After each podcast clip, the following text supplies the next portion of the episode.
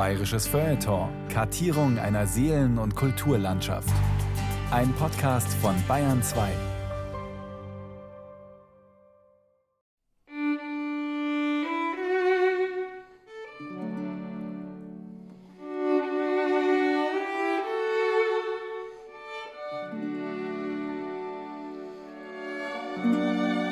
In einer winzigen Geschichte erzählte Peter Altenberg, der Afrika-Forscher der Alltäglichkeit, einmal den langen Roman vom reichen und vom armen Mädchen.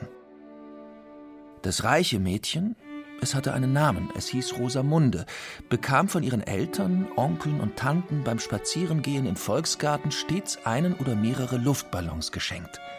Den allerersten hatte sie ausgelassen und ihm verträumt nachgesehen, den zweiten auch den dritten einem armen, namenlosen Mädel geschenkt, mit dem geflüsterten Hinweis, lass ihn aus. Das arme Mädel freilich war viel zu arm, um etwas, geschweige denn etwas so Wundervolles wie einen Luftballon einfach auszulassen. Sie nahm ihn mit nach Hause, wo er schnell schrumpfte und schließlich wie ein schwarzes Säckchen von der Zimmerdecke herabfiel. Da dachte das arme Mädel bei sich, ich hätte ihn im Garten auslassen sollen, in den blauen Himmel. Ich hätte ihm nachgeschaut, nachgeschaut. Während das reiche Mädchen weiterhin Ballons geschenkt bekam, sie ausließ oder armen namenlosen Geschlechtsgenossinnen schenkte und irgendwann genug von diesen dummen Ballons hatte, träumte das arme Mädel bis an sein Lebensende. Ich hätte ihn auslassen sollen in den blauen Himmel. Ich hätte ihm nachgeschaut und nachgeschaut. Frage. Wer von den beiden hat tiefer in den Himmel geschaut? Und was hat sie dort gesehen?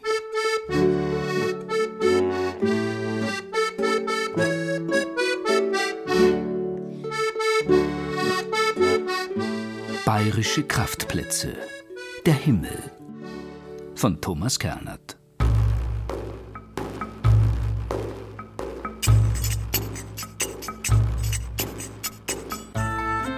Eine ganz andere Geschichte über den Himmel bzw. über das in den Himmel schauen stammt von Platon. Auch diese Geschichte arbeitet mit starken Figuren. Auf der einen Seite steht bzw. geht der große, furchtbar gescheite griechische Philosoph Thales, ganz in die Betrachtung des sich hoch über ihm befindlichen Himmelsgewölbes versunken. Auf der anderen Seite steht bzw. sitzt eine gewiss nicht dumme, aber sicherlich furchtbar ungebildete thrakische Magd unweit eines Brunnens. Als Thales, noch immer mit steil nach oben gerichtetem Blick, sich ihr nähert, fällt er just in besagten Brunnen, woraufhin die Thrakerin laut zu lachen beginnt. Weniger aus Schadenfreude, wie Platon versicherte, sondern weil es sie amüsiert, wie jemand den Himmel betrachten und dabei alles Irdische aus den Augen verlieren kann. Nicht nur das Brunnenloch, sondern auch sie, die Thrakerin, von der Platon alles andere als grundlos anmerkte, dass sie hübsch gewesen sei. Frage. In welche Richtung lohnt sich der Blick mehr? Nach vorne oder nach oben? Die dem Bayern seit Jahrhunderten unterstellte Bodenständigkeit, Erdverbundenheit und Geselligkeit lässt vermuten, dass er im Fall der Fälle weder Wasserquelle noch Quellennymphe übersehen hätte sicheren Schritts vorwärts zu schreiten, die Dinge stets fest im Blick zu behalten, gehört zu den leichteren Übungen seiner täglich praktizierten Selbstdisziplinierung. Die Bekanntschaft von Träumern, Luftikussen und Windbeuteln meidete er. Nüchtern die Welt zu betrachten, ist auch nach der fünften Stammtischmaß sein Maß aller Dinge. Nach vorne schauen, lautet denn auch das bis zur Bewusstlosigkeit repetierte Mantra seiner konservativen Staatspartei.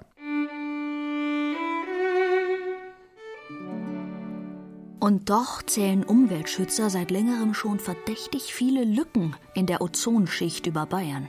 Lücken, die nichts mit radikalischen Chloratomen und teilbromierten Kohlenwasserstoffen zu tun haben, sondern allein mit jenen metaphorischen Löchern, welche in sich versunkene Biergartenbesucher, Mittagspausenträumer, Liegewiesenbenutzer, verliebte Teenies und verblühte Rentnerinnen, satte Bonvivants und schlaflose Gottessucher permanent in den Himmel hineinstarren. Der bayerische Himmel ist ein Schweizer Käse, Ganz offensichtlich blickt Bayern weit öfter und intensiver in den Himmel, als es ihm bewusst und vielleicht sogar lieb ist. Dem Himmel selbst ist das egal.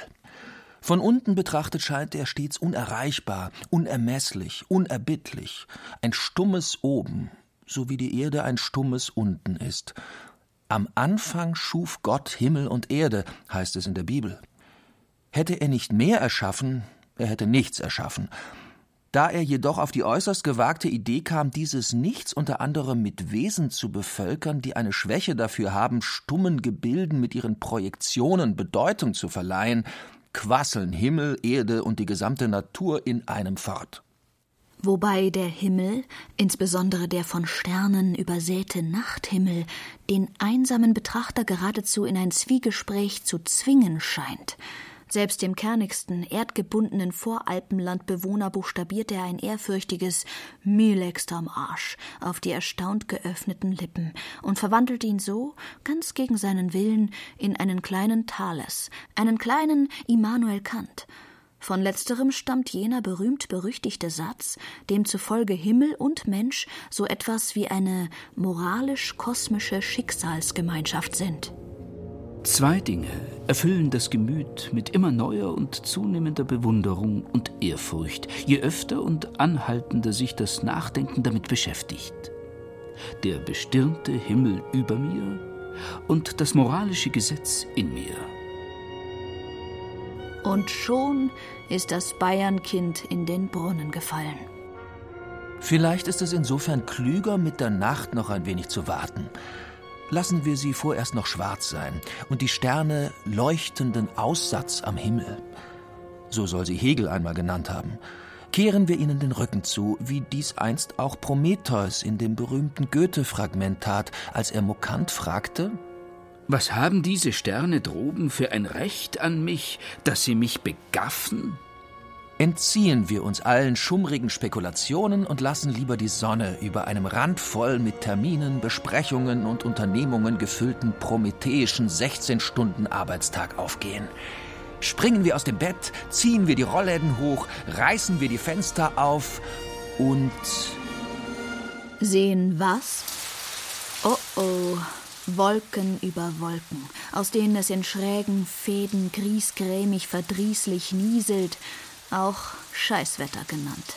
Es gibt keinen großformatigeren Stimmungskiller als einen bayerischen Schnürlregenhimmel. Selbst Engländer bekommen depressive Gefühle, wenn sie über einen längeren Zeitraum hinweg in das nackt betongraue Nass eines solchen Himmels blicken müssen. Meist beginnt es am Freitagnachmittag und endet am späten Sonntagabend. Hat man freilich für Montag oder Dienstag eine Gartenparty oder den Besuch eines Freiluftkonzertes oder eines Fußballstadions geplant, so kann es auch mühelos bis Mittwoch andauern. Der Schnürlregenhimmel bekommt alles klein, löst alles auf, macht jeden irgendwann verrückt. Der Schnürlregenhimmel lehrt Demut und Bescheidenheit und beweist, dass der Himmel ein magischer Kraftort ist, dem sich selbst die thrakische Magd, und sei sie noch so heiter, hübsch und bodenständig, nicht zu entziehen vermag. Im Gegenteil, gerade sie, als im Agrarsektor tätige Arbeitnehmerin, ist in ganz besonders eklatantem Maße von den Anwandlungen des Himmels betroffen. Zu viel Niederschlag, egal ob Regen, Graupel, Griesel, Hagel oder Schneekristallförmig, zerstört Ernte und Frisur. Regnet's stark zu Albinus, macht's den Bauern viel Verdruss. Bayern war jahrhundertelang zu 99 Prozent Bauernland, weshalb jahrhundertelang auch 99 Prozent seiner Aufmerksamkeit vom Wetter in Anspruch genommen wurde. Nach Adam Riese folgt daraus, 99 von 100 Bayern waren ihr Leben lang, auch und vor allem bei Tageslicht, eingefleischte Wolkengucker, die nach oben schauten, wenn sie nach vorne schauen wollten. Diese seltsam mehrdimensionale Perspektive ließ sie im Laufe der Jahrhunderte zum einen extrem wetterfühlig werden, zum anderen extrem poetisch. Die bayerische Wetterfühligkeit äußert sich bis heute gern in affektiven Kapriolen, die poetische Ader in abenteuerlich konstruierten Reimen. Marmerz, Pankraz, Servazi, das sind drei Lumpazi. Regen am St. Vitus-Tag, die Gerste nicht vertragen mag. Ist der Bauer voll mit Bieren, geht's nach Haus auf allen Vieren. So wortgewaltig bayerische Bauernregeln himmlische Ausscheidungen auch kommentieren, manche verschweigen sie. Ob vorsätzlich oder nicht, sei dahingestellt. Zu den Unerwähnten gehören Exkretionen wie Sahara-Staub, Steine, atomarer Fallout sowie Chemtrails und andere Wunderzeichen. Der Sahara-Staub verleiht dem Regen eine elegante rötliche Note, wodurch er in der Boulevardpresse gern als Blutregen bezeichnet wird. Früher soll besagter Blutregen wiederholt zu Massenpaniken geführt haben, zumal wenn er am Freitag, dem 13. fiel. Dass der weißblaue Himmel Steine ausscheidet, kommt selten, aber regelmäßig vor. Nachweislich mindestens 13 Mal in den letzten 300 Jahren im Raum Südbayern und Oberösterreich. Der dickste Brocken, er wog 21,3 Kilo, landete am 20. November 1768 in der damals bayerischen, heute oberösterreichischen Gemeinde Mauerkirchen. Das Rentamt Burghausen leitete sogleich eine amtliche Untersuchung ein, die zu dem Ergebnis kam, das Wunder ist folgendes. Den 20. November dieses Jahres abends nach 4 Uhr, bei einem gegen Okzident merklich verfinsterten Himmel, hörten zu Mauerkirchen verschiedene ehrliche Leute, welche darüber eidlich vernommen wurden, ein ungewöhnliches Brausen und gewaltiges Krachen in der Luft, gleich einem Donner und Schießen mit Kanonen. Unter diesem Luftgetümmel fiel ein Stein aus der Luft in des Georg Bart Söldners Feld herab. Dieser Stein machte, nach obrigkeitlichem Augenschein, eine Grube von zweieinhalb Schuh tief in die Erde. Keine Stellungnahme von offizieller Seite gibt es leider zu jenem Ereignis, das vor über 14 Millionen Jahren das Nördlinger Ries schuf. US-amerikanische Geologen gehen davon aus, dass damals ein kosmischer Festkörper mit einem Durchmesser von mindestens 1,5 Kilometern die Erde besuchte und dabei mit der Gewalt von gut 100.000 Hiroshima-Bomben den prähistorischen Boden Bayerns umgestaltete. Jegliches Leben im Umkreis von mindestens 100 Kilometern wurde schlagartig ausgelöscht. Ob die Uranophobie, die Angst vor dem Himmel des weltberühmten Gallierhäuptlings Majestix mit diesem Ereignis aus dem Miozän in Verbindung steht, konnten die Historiker bis dato nicht abschließend klären.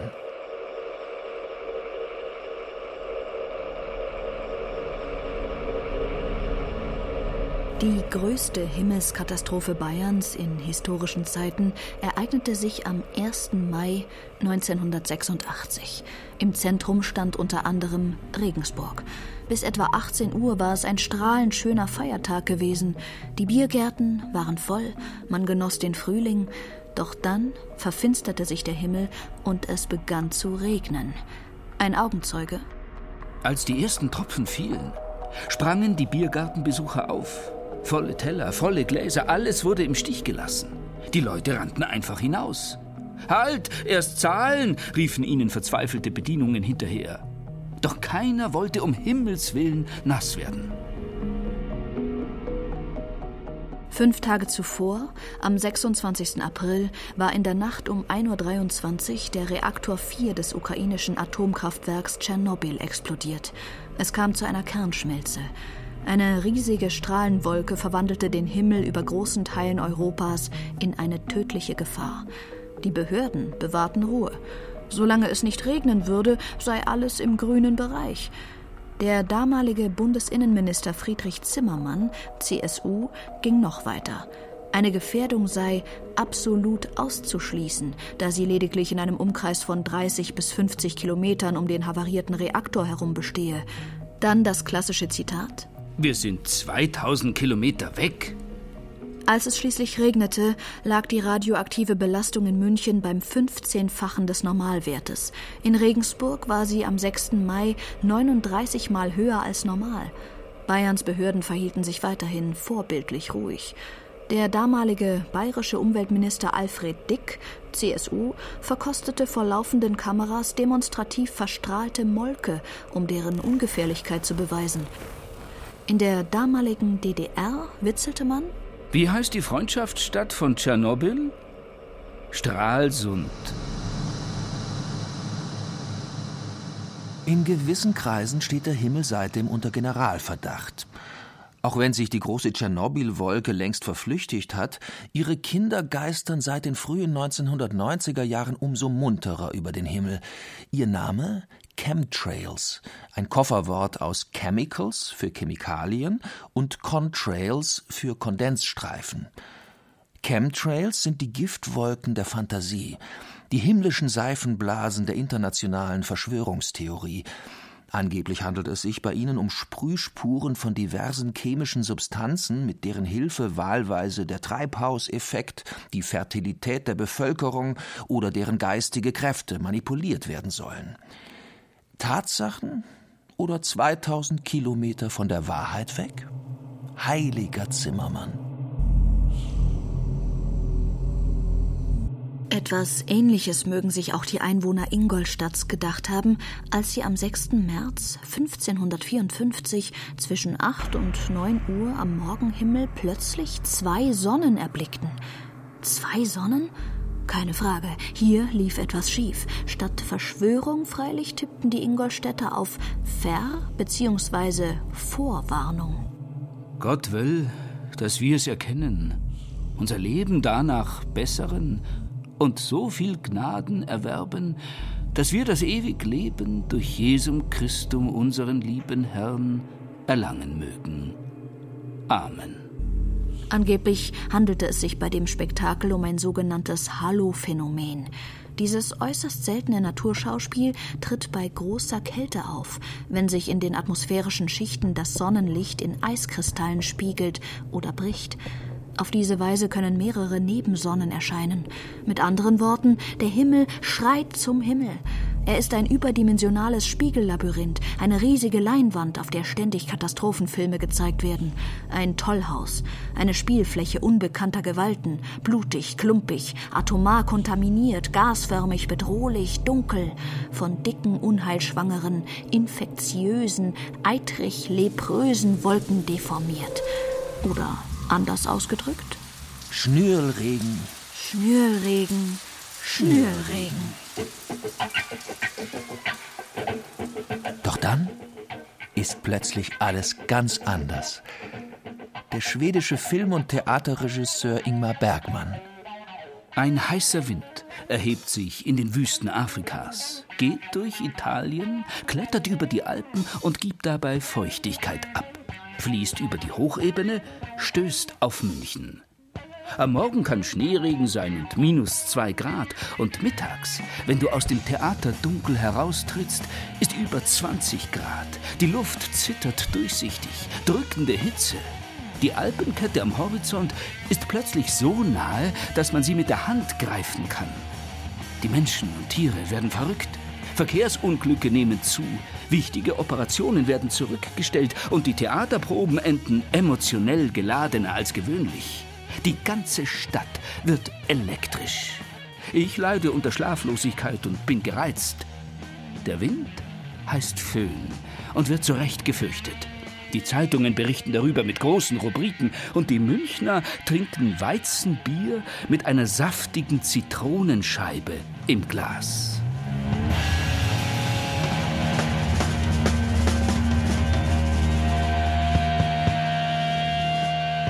Wenn die Luft vibriert und der Himmel über der Landeshauptstadt vor Kraft und Größe schreit, dann muss man raus. Faust 1, vor dem Tor, Osterspaziergang. Wer einen SUV und gutes Schuhwerk besitzt, muss freilich nicht mit seinem Pudel im Stadtpark die einschlägigen Kackstellen abklappern, sondern kann sich Hochgebirge leisten.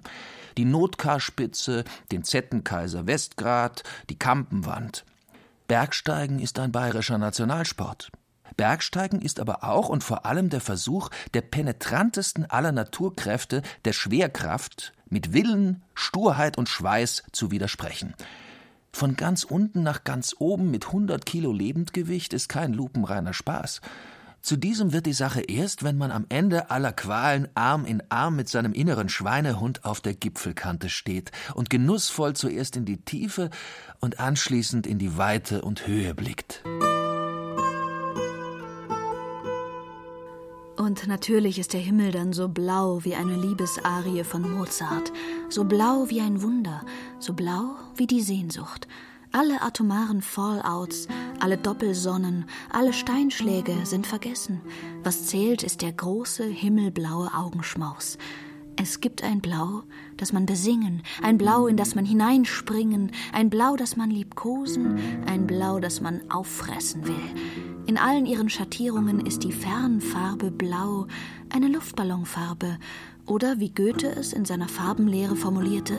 Wie wir einen angenehmen Gegenstand, der vor uns flieht, gern verfolgen, so sehen wir das Blaue gern an. Nicht, weil es auf uns dringt, sondern weil es uns nach sich zieht.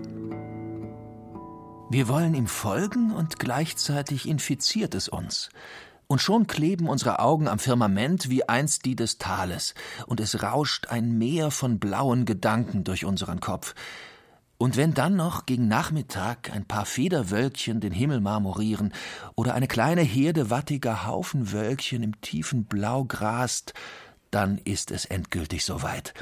Headphones rein, Smartphone an und es ertönt. Und schon verspürt man erst ein leichtes Kribbeln, dann ein weiches Krabbeln, währenddessen sich die Seele ganz sanft und langsam zu recken und zu strecken beginnt, tief und innig gähnt, sich in eine stabile Ruhelage begibt und die kleinen Füßchen genüsslich baumeln lässt. Und wenn es dann ganz, ganz sanft und leise Nacht wird, und sich unser strahlendes Bergsteigerblau nach kurzen Abendrotkoloraturen in ein schwarzes Nachtblau vertieft, beginnt erneut jenes irreale Gefunkel über unserem Scheitel, noch intensiver freilich als in der Stadt, noch intensiver als bei Kant. Klare Bergnächte können jeden Atheisten in die Knie zwingen, und dies nicht nur wegen des Hüttenschnapses.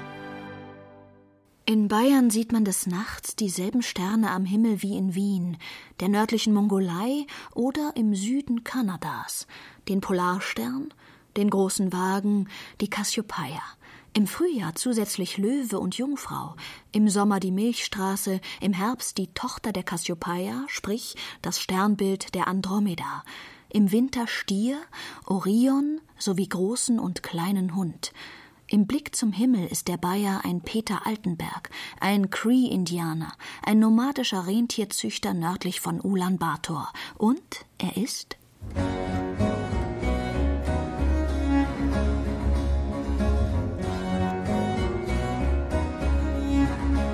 Lucy in the Sky with Diamonds sieht bzw. hört man überall auf der Erde.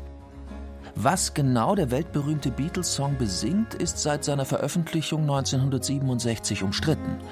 Handelt er von Alice im Wunderland, wie John Lennon, der Komponist, versicherte, oder ist er ein musikalischer LSD-Trip? Der Titel des Songs bezieht sich angeblich auf eine Kinderzeichnung von Lennons Sohn Julian, Darauf war Julians Klassenkameradin Lucy O'Donnell am Sternenhimmel schwebend abgebildet. Lucy in the Sky with Diamonds.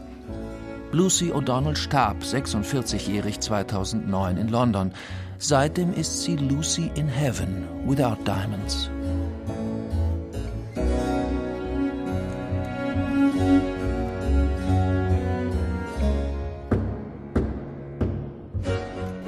Englische Sprache unterscheidet zwischen Sky, jenem luftigen Areal über der Erde, in dem sich Wolken, die Sonne, die Sterne und jede Menge Weltraumschrott tummeln, und Heaven, dem antiseptischen Bezirk jenseits aller irdischen Örtlichkeit, in dem Gott residiert, sowie all jene, die nach ihrem Tod in den Himmel gekommen sind. Der deutsche Himmel ist ein Hybrid, unter und von dem Meteorologen, Astronomen und Theologen munter durcheinander sprechen. Eine rudimentäre Unterscheidung immerhin erlauben die Präpositionen an und in. Am Himmel kann man die Sterne betrachten. Im Himmel stimmen die Seligen ihre verzückten Hymnen an. Wupfdidel, dadel, dumm, wist in Himmel. Socker. Wist Kimmer. Socker. Man muss den Vorschlag Kamera mitnehmen. Socker. Weil im Himmel Socker. haben sie's gern, Socker. wenn's die Engel singen, hören.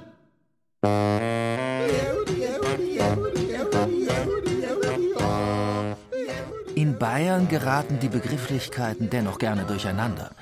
Bestes Beispiel dafür ist Ludwig Thomas Kurzgeschichte Ein Münchner im Himmel, eine der beliebtesten Hagiographien der bayerischen Sakralliteratur.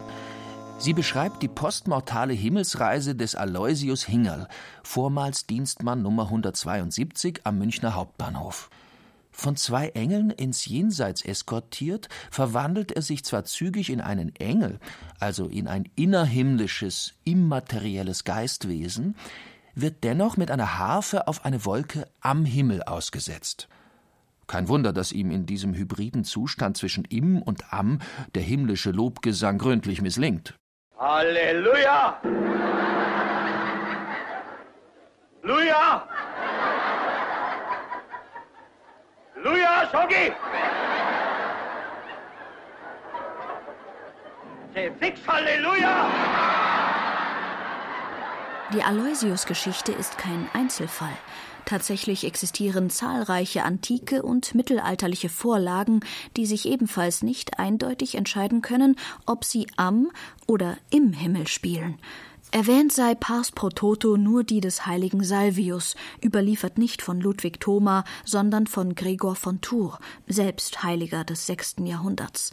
Auch Salvius wird von zwei Engeln in den Himmel gebracht und nach der Bekanntschaft mit anderen Himmelsbewohnern auf eine Wolke am Himmel gesetzt, nur um nach kurzer Zeit wie Aloysius wieder auf die Erde zurückgeschickt zu werden. Einziger Unterschied Salvius sollte der christlichen Gemeinschaft von den himmlischen Wonnen des Paradieses berichten, was dieser nach seiner Wiederbelebung auch tat. Dienstengel Aloysius hingegen sollte nach seiner Rückkehr auf die Erde die bayerische Regierung mit göttlichen Ratschlüssen versorgen, was er bekanntlich nicht tat. Für den auf den bayerischen Kultusminister gemünzten Schlusssatz Herr von Wehner wartet heute noch vergeblich auf die göttliche Eingebung. Wurde Thoma denn auch prompt zu einer Geldstrafe verurteilt.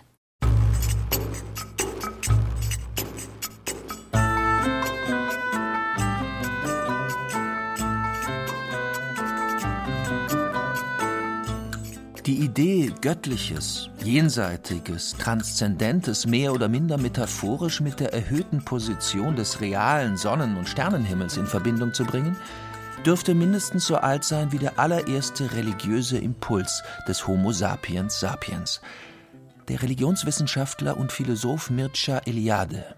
Das, was oben ist, das Hohe, offenbart in jedem religiösen Zusammenhang das Transzendente. Entsprechend schwierig lässt sich dieses aus jenseitigen Spekulationen eskamotieren. Ägypter, Griechen und Römer huldigten dem Oben, wenn sie Jenseitiges meinten. Selbst der große Aristoteles, der die Welt mit der ganzen intellektuellen Nüchternheit des antiken Griechen betrachtete, schaute unwillkürlich nach oben, als er das Prinzip der Bewegung zu verstehen versuchte, entdeckte dort die Himmelsbewegungen und postulierte als deren Garanten einen ersten unbewegten Beweger, Gott. Denn weder gibt es sonst etwas Stärkeres, das den Himmel bewegen könnte, denn dieses müsste ja dann noch göttlicher sein, noch ermangelt es irgendeiner ihm zukommenden Vollkommenheit.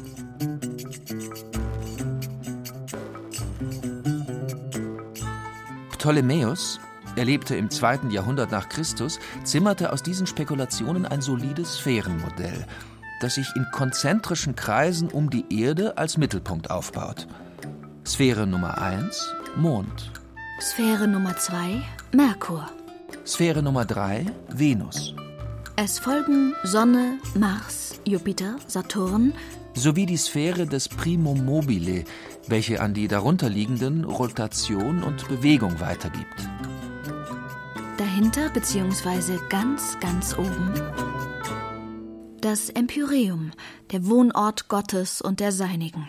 Noch Dante, er lebte 1000 Jahre nach Ptolemäus, bewegte sich bei seiner Himmelsreise in der göttlichen Komödie in genau diesen Koordinaten und auch wir heutigen Post-Ptolemäer, Post-Kopernikaner, Post-Einsteiner, Post-Urknaller beherbergen genügend bildliche Reste dieser oder ähnlicher Art in unseren Gehirnen.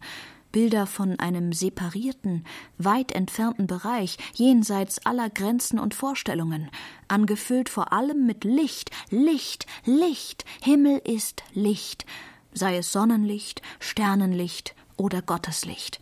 Empyreum kommt vom altgriechischen Empyros, im Feuer befindlich.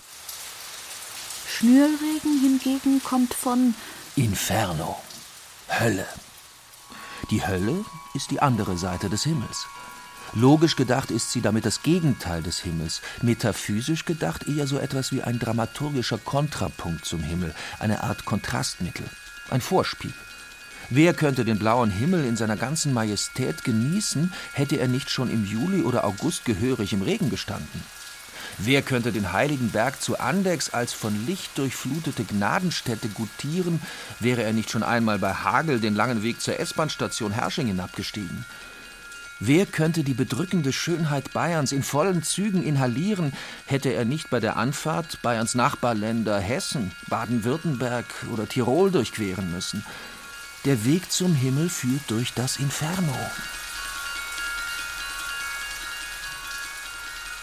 Ganz in diesem Sinne stellt es den Bayern vor keine größeren Schwierigkeiten, wenn zum Beispiel der Ritter Tondal, ein leichtlebiger mittelalterlicher Bon vivant, drei Tage lang wie tot daliegt, während derer er von einem Engel erst den Qualen der Hölle ausgesetzt wird, um anschließend umso intensiver in den Wonnen des Himmels, des Empyreums schwelgen zu können. Die Visio Tnugdali ist ein religiöser Text aus dem 12. Jahrhundert, verfasst von dem irischen Wandermönch Bruder Markus im Schottenkloster zu Regensburg, unweit der Brauerei Kneitinger, einem oberpfälzischen Gnadenort, urkundlich erstmals 1590 erwähnt. Auch Jesus stieg bekanntlich vor seiner Auferstehung und Himmelfahrt ins Reich der Toten hinab. Gleiches taten zahllose Himmelsreisende, darunter Dante Alighieri.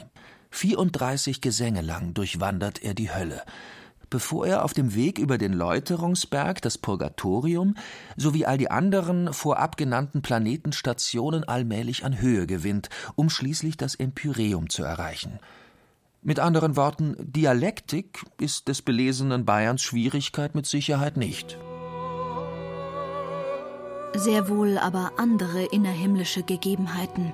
Stark von heimatlichen Gefühlen zu seinem bayerischen Biotop durchdrungen, irritiert ihn beispielsweise der Umstand, dass viele alte Texte den Heaven Himmel als wahre Heimat, Patria bezeichnen. Heimat?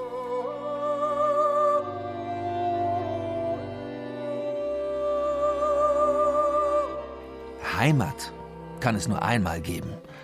Sicherlich wenn man in Krefeld oder Bielefeld geboren wurde, mag sich das anders darstellen. Nicht jedoch, wenn man in Straubing, Rosenheim oder Unterpfaffenhofen das Licht der Welt erblickte. Heimat. Und hier sind wir wieder ganz unten, in unmittelbarem Kontakt zum Mutterboden, färbt die Seele ein für allemal weißblau. Und auch wenn man in jungen Jahren der leichtsinnigen Ansicht gewesen sein mag, dass Heimat überall dort sei, wo es eine anständige Wi-Fi-Verbindung gibt, das Alter liebt Back to the Roots. Weshalb es emotional sehr problematisch ist, postmortal noch einmal umziehen zu müssen und dann gleich in eine Gegend jenseits der Fixsterne. Kein Wunder, dass sich bayerische Senioren wie beispielsweise der Brandner Kasper mit Händen, Füßen und Alkohol gegen derlei Aussiedlungsprogramme wehren. Zumal besagte Gegend angeblich nicht aus den herkömmlichen, heimatlichen Stoffen, Farben und Düften besteht, sondern aus Quintessenz. Quintessenz sei, so behaupten viele Theologen des 13. Jahrhunderts, darunter auch Thomas von Aquin, ein fünftes Element, die Quinta Essentia. Da das Empyreum, das Paradies, zwar ein Ort sei, aber ein ortloser Ort, besitze es auch Körperlichkeit, aber keine Äußerlichkeit. Eben deshalb bestehe das Paradies nicht aus den vier normalen Grundelementen, sprich Erde, Wasser, Luft oder Feuer, sondern aus Quintessenz, himmlisches Plastik, wenn man so will. Für den Bayern ergibt sich daraus die reichlich unbehagliche Konsequenz, dass seine geschmeidig eingesessene Lederhose im Himmel höchstwahrscheinlich nicht aus sämisch gegerbtem Rothirschleder, sondern aus Quintessenzplastik besteht. Schlimmer noch, dass er Plastikbraten, Plastikknödel, Plastikkrautsalat essen muss, falls es denn überhaupt etwas Verzehrbares außer Quintessenz Manna in den obersten Etagen des Himmels gibt. Augustinus meinte ja, aber nur wenig. Grundsätzlich müssten die Bewohner des himmlischen Paradieses weder essen noch trinken, auch wenn alles reichlich zur Verfügung stünde. Nichts essen an vollen Tischen? Nichts trinken aus vollen Krügen? Heimatlichen Gefühlen leisten derlei Vorstellungen keinen nachhaltigen Vorschub. Von großem Interesse für das bayerische Wohlempfinden der heimatlichen Art ist des Weiteren sicherlich auch die räumliche Umgebung. Wie sieht es im Himmel konkret aus, sofern man nicht auf einer Wolke am Himmel sitzen muss? Gibt es Landschaft? Gibt es Berge, Flüsse, Seen, Wiesen, einen Holzsteg, von dem aus man an heißen Paradiestagen bequem ins Wasser hüpfen kann? Oder muss man sich den ortlosen Ort des Empyreums eher städtisch, eher urban geprägt vorstellen, mit Klimaanlagen, Hochhäusern, Fußgängerzonen und Stadtautobahnen? Traditionell präferiert man hierzulande sicherlich den ländlichen Raum. Bayerns Städte sind von großer Anmut. Gleichwohl verbringen viele Städter ihre Freizeit vorzugsweise im sogenannten Grünen. Für dieses Grün wird Bayern beneidet. Auf dieses Grün will man nicht verzichten, auch und vor allem nicht im Himmel. Und tatsächlich klingen viele Paradiesbeschreibungen so grün, als stammten sie direkt aus der bayerischen Fremdenverkehrswerbung. Jenseits der Brücke gab es schöne grüne Wiesen, die mit süßen Blumen und Kräutern übersät waren. Auf den Feldern waren Gruppen von weiß gekleideten Menschen zu sehen. Solch ein süßer Duft erfüllte die Luft, dass jene, die sich dort niederließen und herumliefen, davon genährt wurden. Verschiedene Autoren berichten darüber hinaus von Flüssen, in denen wahlweise Honig, Milch, Wein oder Olivenöl fließt, sowie von Früchten der exotischsten Art. Gerne wird auch die Reinheit der Luft gepriesen, ein Umstand, der gerade uns heutigen sehr am Herzen liegt. Wenn eine leichte Brise aufkommt, dann singen, so der spätantike christliche Dichter Prudentius, alle Wälder zu Gott. Klimatisch herrscht stets ein mildes, angenehmes Frühlingswetter.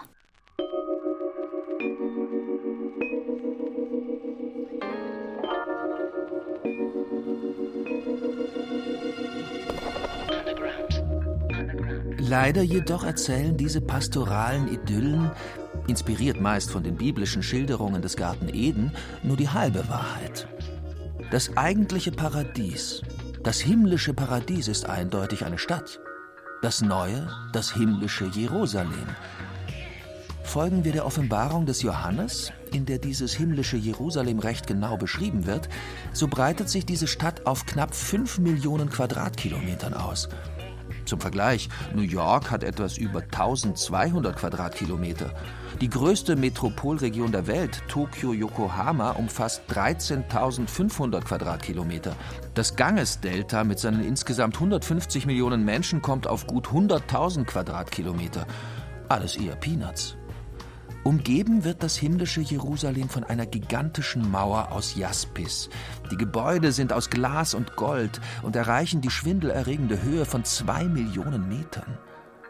Auch wenn man diese Zahlenangaben nicht unbedingt wörtlich nehmen muss, das eine ist sicher. Wer es lieber überschaubar und kleinteilig mag, sollte sich die ganze Sache noch einmal gründlich überlegen.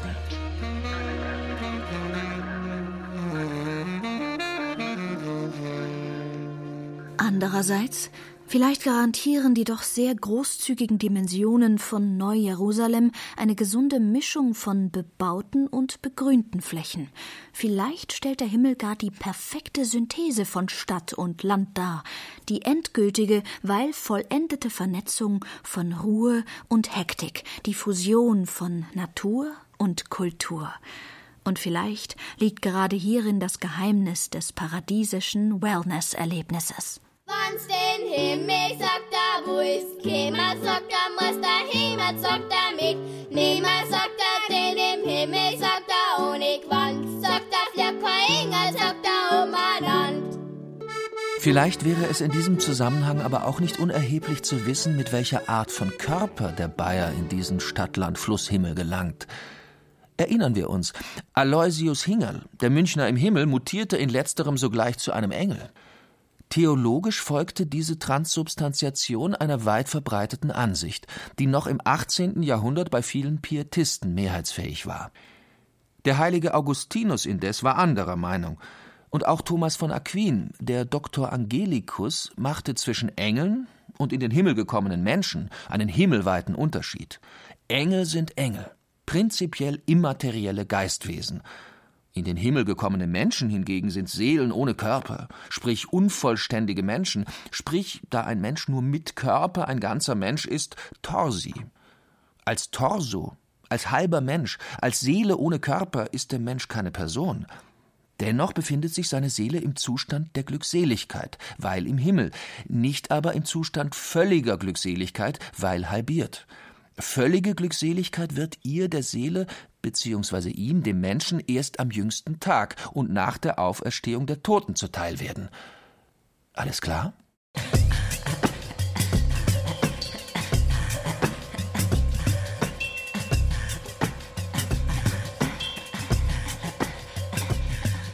Ein wenig sonderbar ist es schon.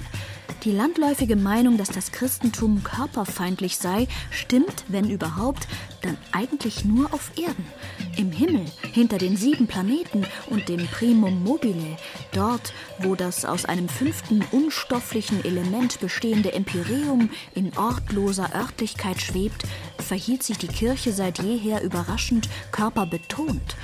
Nur Seele allein war ihr ausgerechnet dort stets zu wenig. Im Christenhimmel sollten sich immer nur ganze Menschen befinden. In einer Glaubensformel aus dem 5. Jahrhundert heißt es unmissverständlich Wir glauben, dass wir am jüngsten Tage auferstehen werden in diesem Fleisch, in dem wir jetzt leben. Nicht in einem anderen, ätherischen oder irgendeinem anderen wesentlich verschiedenen Fleische, wie einige in ihrer Dummheit behaupten.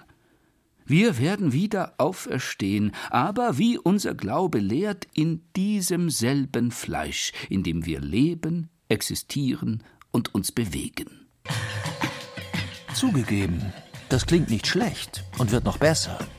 Denn unsere selbigen Körper werden mitnichten jene alten, mit Unmengen von Pharmazeutika vollgestopften, übergewichtigen bzw. ausgemergelten und verbrauchten Kadaver sein, welche wir einst auf Erden zurückließen, sondern makellos restaurierte, voll funktionsfähige, ungefähr 30-jährige Luxusleiber aus echtem Fleisch, wie Papst und Kirchenvater Gregor der Große versicherte. Wir werden rank und schlank wie Jesus und seine Mutter Maria sein, die beiden einzigen ehemaligen Menschen, die bereits vor dem jüngsten Tag in voller körperlicher Montur den Himmel bewohnen. Und noch etwas. Laut Anselm von Canterbury werden unsere himmlischen Körper auch die Fähigkeit der Durchdringlichkeit besitzen, werden sich also durch Materie hindurch bewegen können. Keine Frage, das klingt vielversprechend und korrigiert unser Münchner im Himmel Verständnis doch gewaltig. Andererseits, drei Umstände könnten Sorgen bereiten. Erstens, laut Dante singt man im Himmel tatsächlich ausschließlich fromme Gesänge. Bereits im Purgatorium erklang während seiner Exkursionen das Salve Regina. Auf dem Merkur stimmten Kaiser Justinian und sein Gefolge deutlich vernehmbar ein Hosianna an. Zweitens, im Himmel herrscht der totale Kollektivismus, will heißen, alle machen alles gemeinsam. Die Gemeinschaft ist der große Bruder aller. Ständig steht man in Liebe nicht nur mit seinen Liebsten, sondern auch mit all jenen in Kontakt, die man auf Erden nur vom Hörensagen kannte und genau deshalb mied. Da schluckt der treue Antikommunist und CSU-Wähler, wenn er plötzlich Sarah Wagenknecht oder Hans Söllner an die Brust drücken muss. Drittens, und trotzdem sind nicht alle gleich. Wie auf Erden, so kennt man auch im Himmel das Ordnungs- und Disziplinierungsmittel der Hierarchie.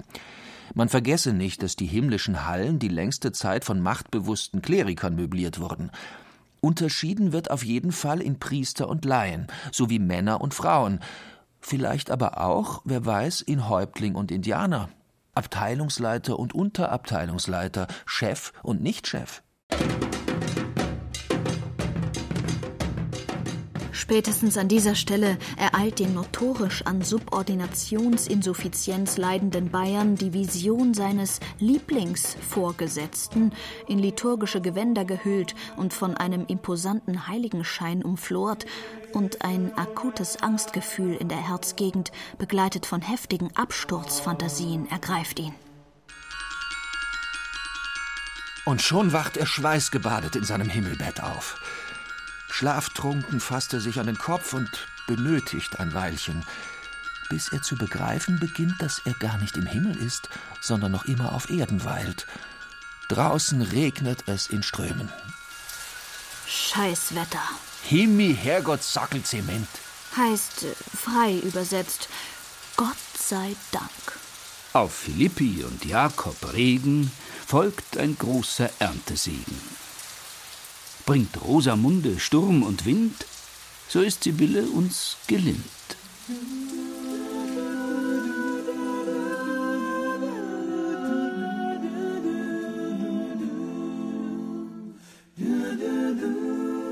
Wenn der Himmel greint und weint, ist Last-Minute-Time.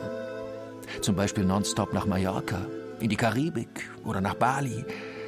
Längst schon setzt sich der moderne Bayer mit der gleichen Nonchalance in einen Großraumjet, wie sein Großvater einst in einen Traktor der Firma Alpenland oder Hanomag. Nicht nur im Gebet, sondern auch im Airbus 380 hebt er mühelos ab. Die Geschichte Bayerns ist auch eine Geschichte der Aeronautik, der bayerische Himmel auch ein Schauplatz geschichtsträchtiger Elevationen. Bereits 1784 ließ der Benediktinerpater und Mathematiker Ulrich Schick in Otto Beuren einen Heißluftballon in den bayerischen Luftraum aufsteigen. 1820 erhob sich in München zur Eröffnung des Oktoberfestes die erste deutsche Luftfahrerin Wilhelmine Reichhardt in die Vertikale. 1910 entstand in Puchheim, westlich von München, der erste richtige bayerische Flugplatz. Er war eine Gründung der Akademie der Aviatik. Veranstaltet wurden Flugmeetings, die große Besuchermassen anzogen. Ein gewisser Helmut Hirt startete im Juni 1911 von Puchheim zu einem Fernflug nach Berlin. 1914 wurde das Areal dann allerdings in ein Kriegsgefangenenlager umfunktioniert. Dennoch war der Aufwärtstrend nicht mehr zu stoppen.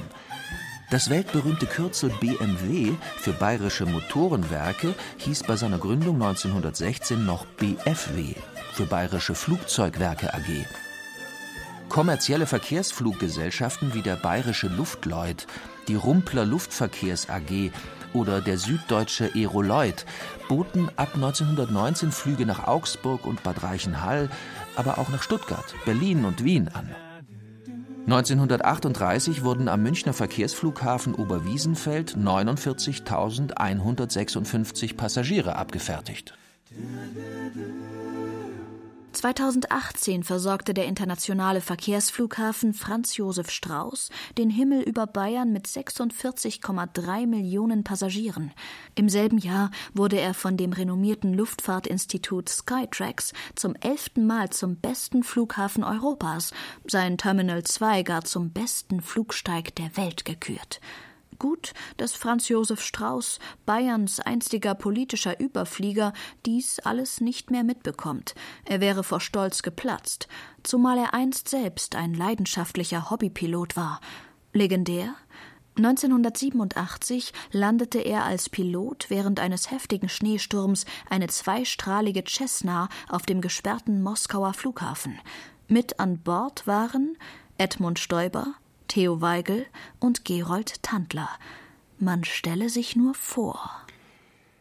Von Heiner Geißler stammte darüber hinaus die Geschichte, dass sich Strauß bei seinen regelmäßigen Flügen nach Bonn immer an Verkehrsschildern und Kirchtürmen orientierte, weshalb seine Mitflieger stets sehr blass in der Bundeshauptstadt angekommen seien. Weigel musste später vor einem Münchner Gericht eidesstattlich erklären, dass dies nicht stimme und Strauß nie die Orientierung verloren habe. Hupf, didel, dadel, dumm, wo ist denn Himmel? Sagt er, wo ist Gimmer? Sagt er, da muss der Brechstange auch mitnehmen. Sagt er, Himmel ist dir, kommt keiner nein nicht raus. Stockland allebei, nur der Strauß. Bleibt zu hoffen, dass sich auch der Strauß-Nachfolger Markus Söder am Himmel nie verirren möge. Auch wenn Bayern mit dem sogenannten Columbus-Kontrollzentrum Oberpfaffenhofen einen heißen Draht ins All besitzt, sollte man keine intergalaktische Kirchturmpolitik betreiben. Bavaria One, jenes ehrgeizige 700 Millionen Euro Söder-Projekt, klingt schon vom Namen her reichlich provinziell. Den durchschnittlichen bayerischen Flugpassagier fechten derlei Dinge bei seiner Rückkehr aus dem Urlaub nur am Rande an. Und auch das Wetter ist ihm egal. Nach zwei Wochen All-Inclusive-Service unter einer erbarmungslos dauerlächelnden Tropensonne sind die Glücksgefühle, wieder in Bayern zu sein, zu intensiv, als dass sie sich beim Verlassen der Flughafengebäude von dem heftigen Schnürlregen eintrüben ließen. Was soll's? Auch durch Wolken scheint Himmlisches. Heißt es. Und dann gibt es da ja auch noch Jahr für Jahr gleich nach den großen Ferien im September jenes andere Konstrukt, das von 70.000 Kilo Stahl und 40.000 Holzbauschrauben zusammengehalten wird und insgesamt knapp 5.000 Quadratmeter Grundfläche sowie 198 Toiletten besitzt. Die Rede ist von einem der traditionellen Großfestzelte auf der Wiesen, das sich etwas anmaßend Himmel der Bayern nennt. Weder die stattlichen, wenngleich alles andere als kosmischen Dimensionen, noch die mit Cumuluswölkchen bestückte hellblaue Zeltinnendecke rechtfertigen eigentlich diesen Namen. Andererseits wird der Himmel bei vielen nomadischen Hirtenvölkern als ein gewaltiges Zeltdach imaginiert. Und auch in der griechischen und römischen Fantasie kannte man das Bild des Himmels als Zelt, Tuch oder Baldachin ganz zu schweigen von den zahllosen gotischen und barocken Kirchengewölben, die sich völlig ungeniert als vollwertige Himmelsdächer präsentieren. Wenn sich also ein überdimensionales Bierzelt mit Platz für knapp 7000 Zecher als bayerischer Himmel inszeniert, darf man kulant sein. Zumal gerade in diesem Himmel die Stimmung meist eine beträchtliche Höhe erreicht.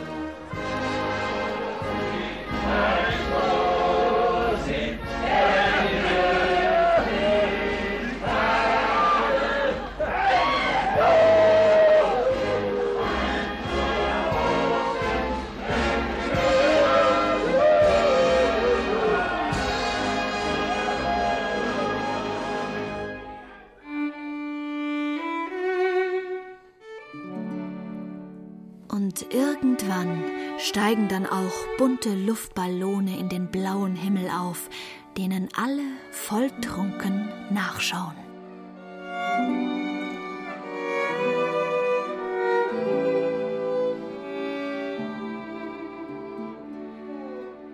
Bayerische Kraftplätze. Der Himmel. Sie hörten ein bayerisches Feuilleton von Thomas Körnert, der auch Regie führte. Es sprachen Laura Mehr, Heiko Ruprecht und Peter Weiß. Ton und Technik Daniela Röder. Redaktion Ulrich Klenner. Eine Produktion des Bayerischen Rundfunks 2019.